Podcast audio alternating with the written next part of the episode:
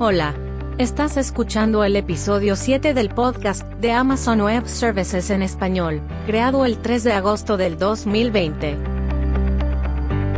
Este es el podcast oficial de Amazon Web Services en español, con información más relevante y tendencias tecnológicas de la industria del cómputo en la nube. Bienvenido. Hola, bienvenidos a todos al séptimo episodio del podcast oficial de AWS en español. Mi nombre es Iván, transmitiendo aquí desde la Ciudad de México. Y para nuestro episodio del día de hoy hemos invitado a Raúl Frías. Él es el líder del equipo de arquitectura de sistemas de México y él es ya un veterano de AWS. Ha tenido diferentes roles en la empresa, en diferentes países y el día de hoy platicaremos con él acerca de un tema que recientemente ha despertado mucho interés en nuestros clientes. Y es cómo le hace Amazon para ser una empresa reconocida mundialmente por su capacidad de innovar. Raúl, gracias por estar con nosotros el día de hoy. No, hombre, Iván, muchísimas gracias por la invitación. Muy agradecido de tener la oportunidad de platicar con nuestra audiencia en este nuevo podcast en español de AWS. Pues muy bien, Raúl, muchas gracias por estar aquí. Y bien, nuestro tema del día de hoy se va a enfocar precisamente en la cultura de innovación de Amazon. Y qué mejor que contar con alguien como Raúl para que nos platique con toda su experiencia en la compañía un poco de la historia de Amazon, su metodología, la cultura y cuál es ese ingrediente secreto que le ha ayudado a Amazon para tener el, título de innovador que tiene hoy. Eh, Raúl, ¿nos puedes contar un poco del origen de Amazon? ¿Cuál dirías tú que fue el momento decisivo en el que se convirtió en una empresa innovadora? Sí, así, claro que sí, eh, Iván. Amazon empieza en 1994, cuando nuestro fundador Jeff Bezos se encuentra en Nueva York. Él tiene un trabajo muy redituable como consultor financiero en una firma financiera y él está y en esto en 1994 crea justo el boom de las .com.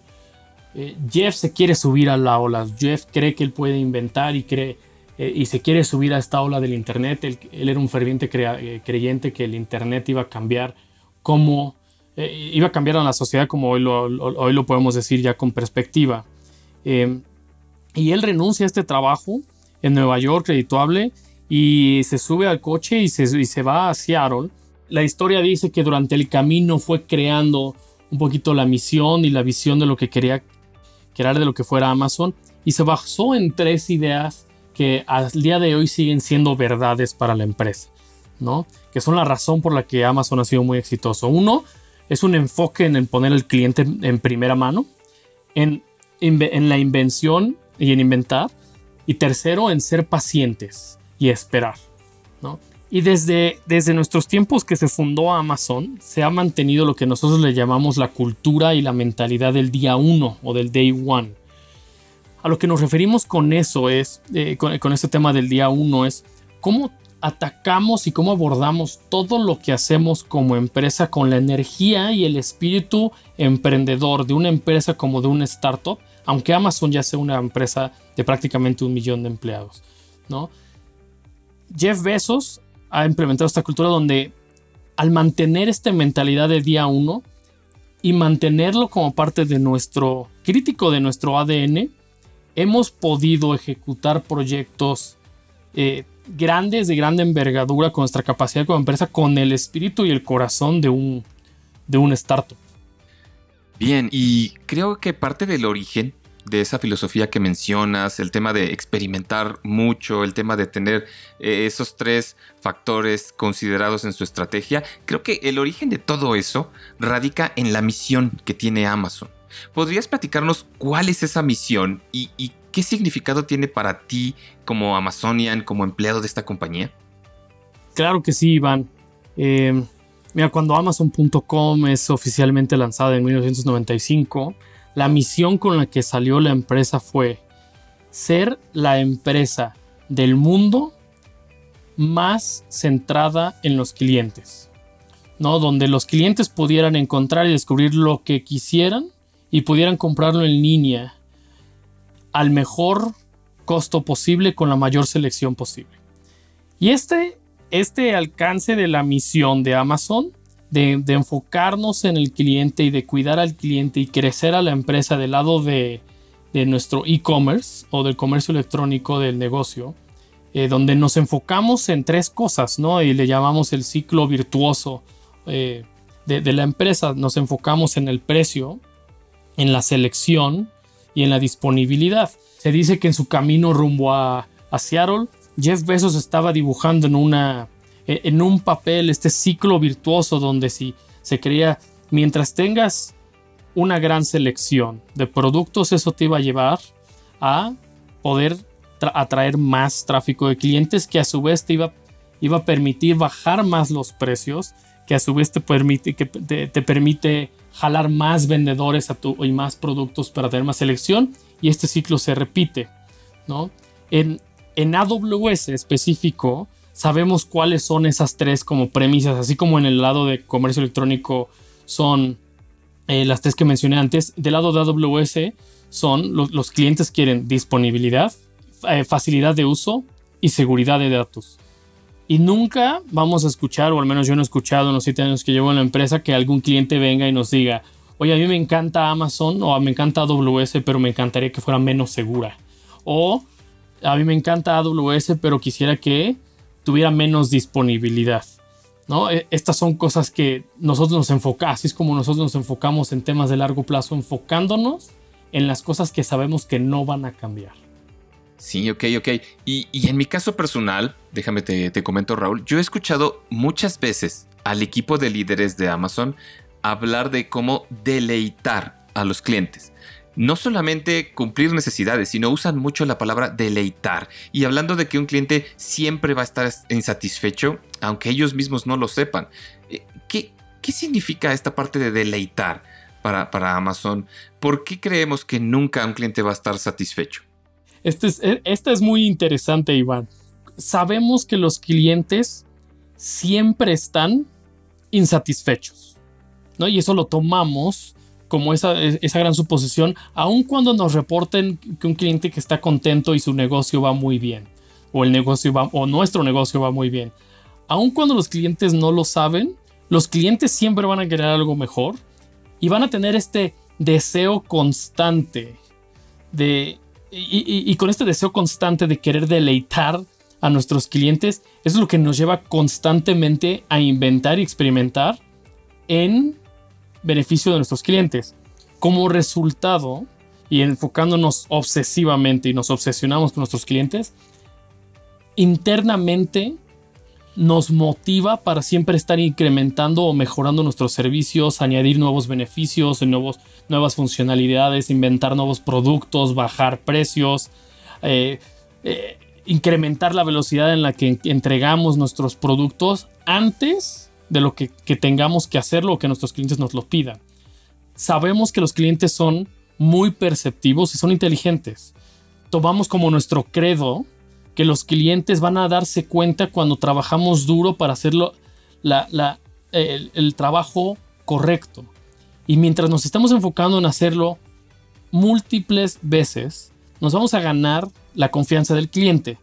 Y la confianza de un cliente se gana poco a poco y con el tiempo al hacer las cosas que son difíciles, haciéndolas muy bien, entregándolas en tiempo, ofreciendo cada vez mejor, menores precios, eh, entregando lo que prometemos y ah, tomando decisiones basadas en, en, principios que aunque a lo mejor al inicio suenan, eh, algunos de estos principios pueden no ser populares, pero le entregamos a nuestros clientes más tiempo para poder pasar tiempo con sus familias y poder estar inventando otras nuevas maneras en cómo compramos, cómo compran, cómo leen y cómo automatizamos eh, sus casas, ¿no? En este caso.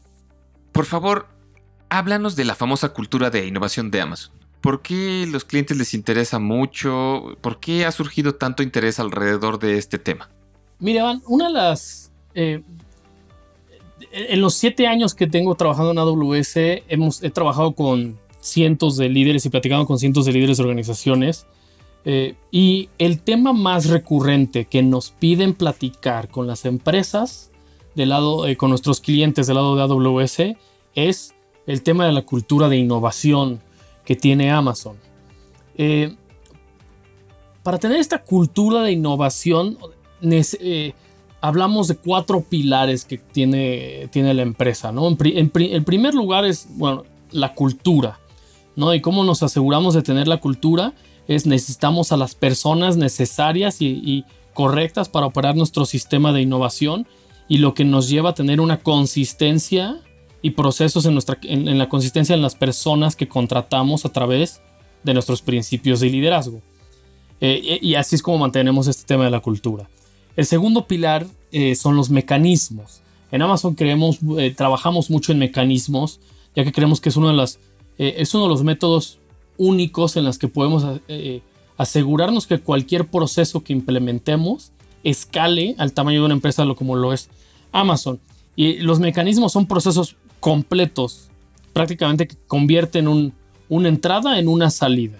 ¿no? Y en el contexto de innovación, nos referimos al tema de mecanismos en comportamientos codificados dentro de la, de la, empresa que nos faciliten el pensamiento y la ejecución de manera innovadora. Y nuestro mecanismo estrella que tenemos para llevar este, esta misión de, ser la empresa más centrada en el cliente de manera consistente y aplicando este concepto de, pensamiento eh, innovador le llamamos el working backwards, el proceso de trabajar de hacia atrás de los clientes, ¿no? el working backwards process. El tercer pilar de, este, de, la, de, la, de, la cultura de innovación es el tema de la arquitectura. ¿no? O sea, necesitamos darle a nuestra gente, a nuestros ingenieros, a nuestros empleados, una plataforma de arquitectura con, los, con las herramientas robustas y la elección que necesiten que los liberen de cualquier tipo de inhibición y que, que dispare su imaginación y creatividad. Y el cuarto pilar obviamente es la organización. ¿no? cómo nos organizamos, cómo formamos equipos, cómo estructuramos la empresa para entregar de manera ágil y rápida productos al mercado. Oye, oye, y ya que mencionaste la parte de la metodología Working Backwards, eh, me gustaría aprovechar la oportunidad para que nos platiques un poco de en qué consiste esta filosofía, esta metodología de empezar con un cliente, trabajar hacia atrás, eh, todos los beneficios que tiene. ¿Nos puedes platicar en qué consiste? Sí, sí, Iván, claro. El, eh, como lo mencioné, ¿no? Es nuestro mecanismo estrella y este mecanismo lo usamos mucho para forzarnos como empresa y empleados de Amazon a obtener claridad en el por qué estamos haciendo las cosas y no tanto justificar un proyecto. ¿no? Este proceso de working backwards es un eh, o este mecanismo eh, consiste en tres documentos. ¿no? El primer documento le llamamos el press release o en español una nota de prensa o un anuncio de prensa, donde usamos un lenguaje que se centra en cómo el cliente habla y se comunica para describir una idea a muy alto nivel. Después tenemos un segundo documento que le llamamos las preguntas frecuentes, que son, es un documento para tanto clientes como stakeholders o dueños del proyecto internos de la empresa y son preguntas que ellos podrían hacer.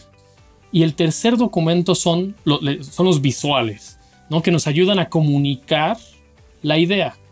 Estas, e, e, estos tres componentes cuando los combinamos y además estamos iterando y trabajando continuamente en ellos a través del ciclo de vida del servicio o producto que estamos trabajando, nos ayudan a tener esa claridad en la idea y poder comunicar de una manera efectiva internamente o incluso a clientes que han adoptado este mecanismo internamente en su organización. Y normalmente empezamos este proceso poniéndonos del lado del, del cliente final y preguntándonos qué es, qué es lo que el cliente estaría pensando o haciendo o diciendo cuando vayamos a lanzar o anunciar un nuevo servicio o producto. Como lo platicábamos al inicio, nuestro objetivo es deleitar a nuestros clientes. Entonces siempre eh, como parte de nuestro, eh, cuando ves nuestros principios de liderazgo que tenemos como empresa, que son nuestra cultura, mucho lo que define nuestra cultura, el primer enunciado de nuestro primer principio de liderazgo, que es obsesión en el cliente, menciona, los líderes empiezan con el cliente y trabajamos hacia atrás. ¿no? Y en este proceso definimos, eh, cuando estamos trabajando en, el, en, este, en este mecanismo, definimos cinco preguntas. ¿no? ¿Quién es ese cliente? ¿Cuál es el problema o oportunidad del cliente? ¿Cuál es el beneficio más importante del cliente? ¿Cómo sabemos lo que el cliente quiere o necesita? y cómo describiríamos la experiencia del cliente.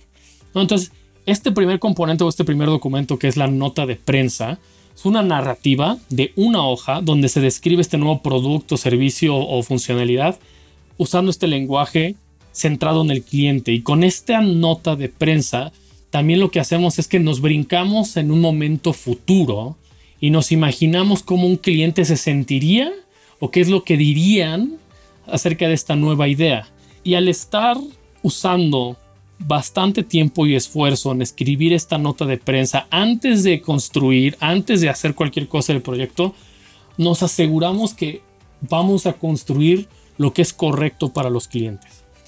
Un poquito entrando más a detalle en el segundo componente que son las preguntas frecuentes o el documento de preguntas frecuentes, que es esta segunda parte del mecanismo de working backwards. Estos están diseñados para responder preguntas que un cliente o que un Amazonian interno, un empleado interno de Amazon, se pudieran preguntar después de leer esta nota de prensa. Mientras la nota de prensa o el press release describe la visión, las preguntas frecuentes lo que hacen es nos, nos proveen de detalles y nos proveen de datos. Y normalmente estos documentos de preguntas frecuentes pueden ser de varias hojas y, nos entregan tanto detalle eh, donde podemos incluso, incluso lo separamos en las preguntas frecuentes que un cliente nos haría y las preguntas frecuentes que nos haríamos internamente. Y algo que intentamos hacer siempre es asegurarnos que tengamos lo que le llamamos las preguntas difíciles. Por ejemplo, ¿qué preguntas todavía no tenemos respuesta? a qué preguntas todavía no tenemos respuestas? ¿Cómo podría fallar este proyecto o este servicio? ¿Cuáles son los riesgos? ¿Por qué deberíamos de hacer esto o por qué deberíamos de hacer A y no B? Entonces, esto es un poquito la descripción muy a detalle de lo que hacemos en el proceso del mecanismo de working backwards. Y esta metodología en realidad es la que se utiliza para cualquier servicio que lanza Amazon, ¿correcto? Correcto, y varios de las funcionalidades de Amazon o servicios que entrega Amazon como Prime, como Amazon Go, como Amazon Lockers, eh, nacieron con esta metodología y este mecanismo. Claro, y, yo creo que es muy interesante que todos estos servicios de Amazon que, nos encantan hoy en día, en la realidad, hayan pasado por el mismo proceso para definirlos y asegurarse que, esos servicios cumplieran una necesidad específica de nosotros. Y, otra cosa que es muy típico de Amazon y especialmente de las cartas que Jeff escribe a los accionistas, es hablar de la visión a largo plazo, de cómo el fracaso y la experimentación son hermanos inseparables, cómo esta empresa está dispuesta a ser incomprendida por largos periodos de tiempo, siempre y cuando estén enfocadas en una visión. Eh, ¿por, qué es esto? ¿Por qué crees que se deba a eso? Sí, mira, estas cartas que mencionas, las cartas a los accionistas de Amas de Jeff Bezos, son muy famosas y populares, e incluso son públicas. Y hay una en particular en 1997 que escribe sobre cómo tomamos decisiones basadas en valor a largo plazo que vamos creando mientras vamos inventando en, pro de nuestros clientes o de las necesidades de nuestros clientes. Y hay un quote o hay una referencia ahí donde Jeff Bezos menciona, ¿no? Si como empresa nosotros decidimos que vamos a hacer solo las cosas que ya sabemos que van a funcionar y que van a ser exitosas, entonces lo que está pasando es que vamos a dejar oportunidades y bastantes oportunidades en la mesa. Y otra de las cosas que también menciona es que conforme em, una empresa va creciendo, todo debe de ir siguiendo escala, incluyendo el tamaño de los experimentos fallidos.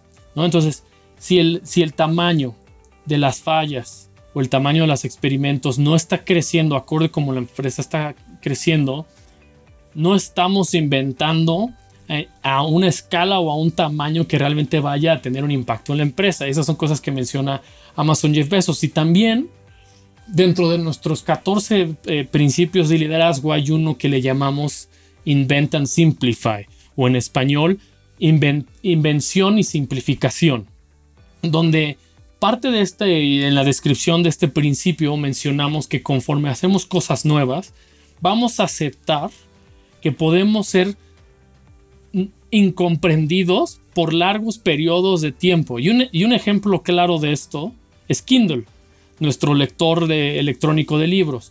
Muchas personas cuestionaron la primera generación del Kindle.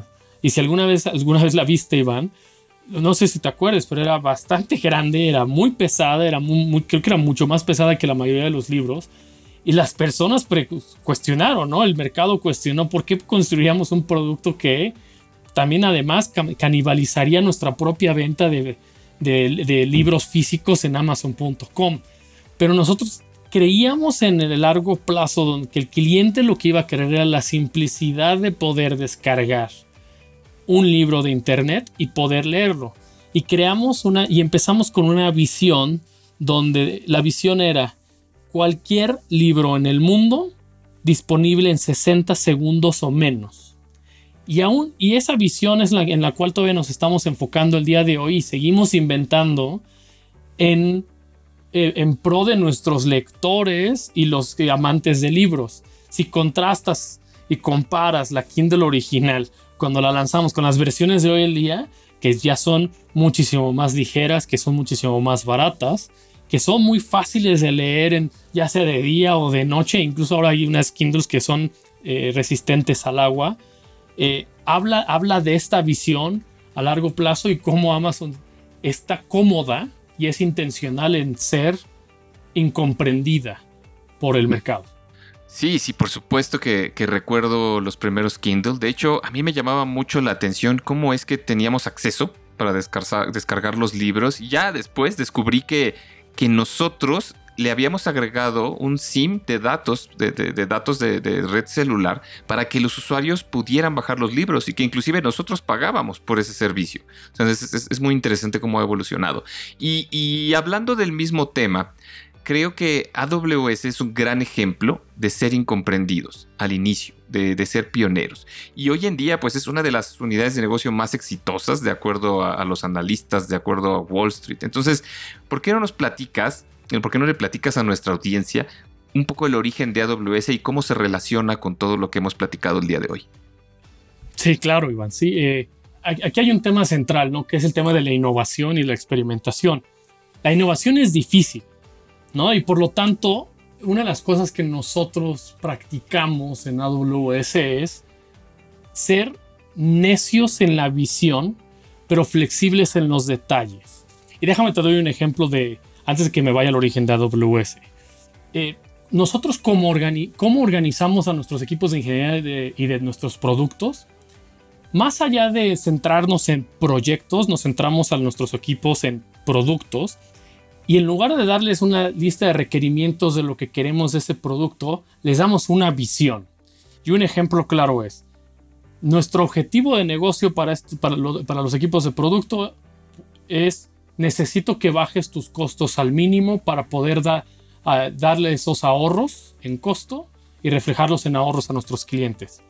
Y en los equipos de producto deciden cómo hacerlo. Ellos deciden somos muy flexibles en los detalles y en los requisitos que se necesita para hacer eso. En otras palabras, para poder ser muy firmes en el cómo y dejar un poquito de flexibilidad con respecto al cómo y al qué, ¿no? Al, menos por un periodo de tiempo, hasta el punto donde haga sentido, donde tengamos que hacer algún proceso o crear unas tecnologías más, eh, decisiones en firme. Ahora, regresando a, tu pregunta original, el origen de AWS. En 2006 comenzamos este negocio de AWS y cuando esto, eh, eh, cuando se hace público que estamos haciendo esto en Wall Street, lo la primera reacción que fue es esto es un esto es un riesgo y es una apuesta demasiado alta. Y, mucho lo que nos estaba diciendo el mercado era a ver Amazon ustedes qué saben acerca de tecnología que para hacer algo de este tamaño necesitas tener una fuerza de ventas nivel enterprise. Eh, esto siquiera va, va, a ser seguro.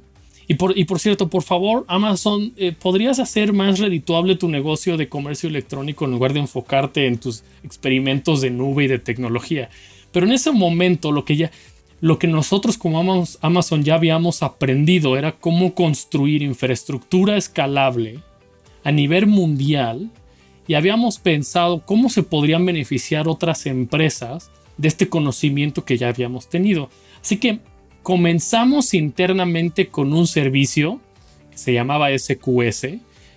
fue nuestro primer offering inicial que solo se, lo, lo, compartimos a nuestros sellers de amazon.com o a los vendedores que venden a través de amazon.com. Pero realmente nuestro primer servicio que lanzamos como AWS fue nuestro servicio de Amazon S3, que es nuestro servicio de almacenamiento de objetos y, eh, en la nube, que al día de hoy, ya prácticamente 14 años después, cuenta con trillones de objetos y normalmente tiene picos de millones de, eh, solicitudes por segundo de objetos y de información. Brinca todos estos años. Hoy en día, eh, si ves la diferencia de la reacción ahora de Wall Street y del mercado, ahora es el negocio de AWS lo que, lo, que más aman en Wall Street de Amazon.com. Sí, bueno, y Amazon Web Services es un claro ejemplo de, de, un proceso de experimentar, de innovar que fue exitoso. Pero estarás de acuerdo que no todos los, proyectos, no todos los procesos son exitosos. Seguramente algunos fueron errores o, fueron unos fracasos en su momento, eh, donde nosotros pudimos aprender de ese error, generar un aprendizaje para nuestro siguiente experimento. ¿Qué, casos tú conoces, Raúl, que nos puedas platicar de, ese proceso de aprender de los errores? Claro, tener errores y experimentos fallidos es algo que nos encanta tener en en Amazon y de también y nos encanta porque siempre generan algún tipo de aprendizaje o un nuevo negocio o una nueva perspectiva de una necesidad del cliente. Y está la más conocida o al menos una de las más conocidas fallas o experimentos que hemos tenido. Si alguno de, de, alguien en la audiencia recuerda un breve lapso, un episodio cuando lanzamos un celular Amazon Fire Phone ¿no? Donde fue un rotundo fracaso. Se gastaron millones, nos gastamos millones de dólares, equipos de más de mil personas dedicados a, lanzar un producto que fue un gran, eh, eh, un, gran fallo en el mercado y lo sacamos. Ahora, eh, e, e, ese es uno de los experimentos más públicos que, que, se conocen fuera de Amazon, ¿no? Pero internamente tenemos una lista casi interminable de experimentos. Déjame te platico uno personal que me tocó ya como AWS. Eh, tuve, tuve la oportunidad de trabajar con un cliente en California donde acabábamos de lanzar nuestras arquitecturas y nuestros servicios serverless y eh, eh, muchos de los beneficios que traían estas arquitecturas para los clientes en tema de costos, en temas de agilidad, etcétera, pues había mucho, mucha emoción. Y este cliente era un, un ávido eh, conocedor de nuestras plataformas y siempre estaba experimentando. Y lo que empezamos a ver, la conversación empieza cuando nos dice, oye, quiero utilizar tus servicios de serverless, pero no me salen las cuentas. Cuando me meto a mi arquitectura, cuando me meto a mi carga, a mi aplicación específica, lo que necesito construir, que es una aplicación móvil, que va a recibir billones, miles de millones de solicitudes vía web, los costos no me salen con tu servicio de API Gateway con Lambda y me estoy teniendo que ir a mi servicio de cómputo típico que era nuestro eh, eh, S2. Me dice, pero S2 para mí era como, para el cliente era como generación anterior y él quería estar en lo último y, tenía claro los beneficios. Y lo que sucedió internamente es todo un ejercicio que duró, no voy a decir que fue fácil, pero definitivamente fue ni, rápido. Eh, pero en cuestión de meses pasamos por una introspectiva de decir, a ver, vamos a validar si tenemos un punto ciego aquí. Hay un caso de uso de un cliente que quiere usar nuestro servicio y no, no lo puede usar por un tema de costo. Otro mismo servicio nuestro no se lo permite porque sale más barato. Vamos a deleitar a este cliente. Y nos pasamos por todo un proceso interno de peleas internas y conversas. No voy a decir peleas, voy a decir conversaciones y discusiones acaloradas internas, donde al final fuimos a validar nuestro punto ciego y encontramos, porque muy poca gente documenta las cosas que no funcionan. Mucha gente documenta lo que funciona, es lo que se entera la gente. Entonces aquí teníamos el reto de ir a buscar esos casos ocultos donde no ganamos algo y más bien había una ganancia interna con nuestro otro servicio y al final lo validamos. Encontramos más de 15 clientes mundialmente que habían tenido el mismo problema, la misma situación o disyuntiva y se habían ido por, por nuestro ofrecimiento de cómputo con S2 a la falta de una, de una funcionalidad o servicio que pudiera ayudarles en ese tema. Corriendo un poquito al futuro, meses después, y esto puede ser muy rápido o muy lento para algunos, para nosotros creo que fue algo muy, significativo. En un cuestión de meses, lanzamos al mercado dos funcionalidades nuevas de nuestro servicio de API Gateway. Una que era ofrecía precios eh, por eh, descuentos en precio por volumen de, número de solicitudes y lanzamos otra funcionalidad que nos permitía tener eh, proxies HTTP en frente de Lambda para poder abaratar, este caso de uso muy particular. Y esto fue un ejemplo de cómo fuimos a descalificarnos ¿no? intencionalmente nosotros mismos a buscar algo nos hace falta y hay una necesidad del cliente. Y creo que aquí es uno de esos ejemplos donde a través de estos errores o falta de servicios o de entregas, internamente vamos, lo documentamos, escribir es parte esencial de la cultura de Amazon y logramos hacer un cambio que afectó ahora a todos los millones de usuarios que utilizan AWS y que ahora son beneficiados automáticamente debido a esto. ¿no? Y ese es uno de los ejemplos que me ha tocado, Iván. Sí, y algo muy interesante del ejemplo que mencionabas acerca del Firephone es que eventualmente ese aprendizaje que, tuvimos con, con, ese fracaso, por si quieres llamarlo de una manera, fue lo que llevó al equipo que eventualmente trabajó en los asistentes de reconocimiento de voz. Todos estos dispositivos Echo que tienen, están montados sobre la plataforma de Alexa, mucho de eso fue de ese aprendizaje que tuvimos con, con, el Firephone, de, de, aprender a trabajar con constructores, con fabricantes de, de electrónica, todo lo que es la cadena de suministro, etc. Y bueno, para aprender más acerca de la innovación con AWS y en general de la cultura de innovación, no olviden hacer clic en los vínculos del material extra. Estos los pueden encontrar debajo de este episodio en la página del podcast. Ahí podrán obtener más información acerca de la cultura de innovación de Amazon y un poco cómo Amazon Web Services eh, tiene los proyectos de innovación.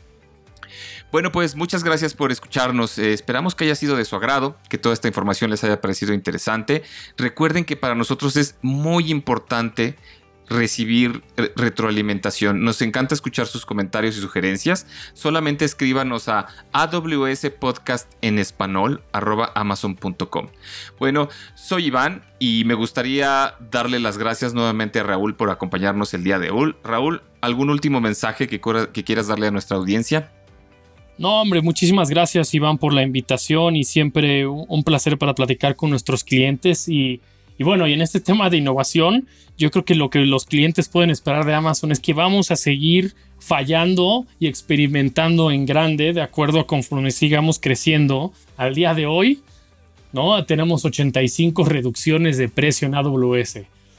Yo vengo de otras empresas de tecnología y a mí me sorprendió, es una de las cosas que más me sorprendió y más me, dio gratitud cuando trabajamos con clientes y de la nada te llama tu proveedor y te dice, oye, voy a reducir en 50% el costo de tu servicio a partir de hoy.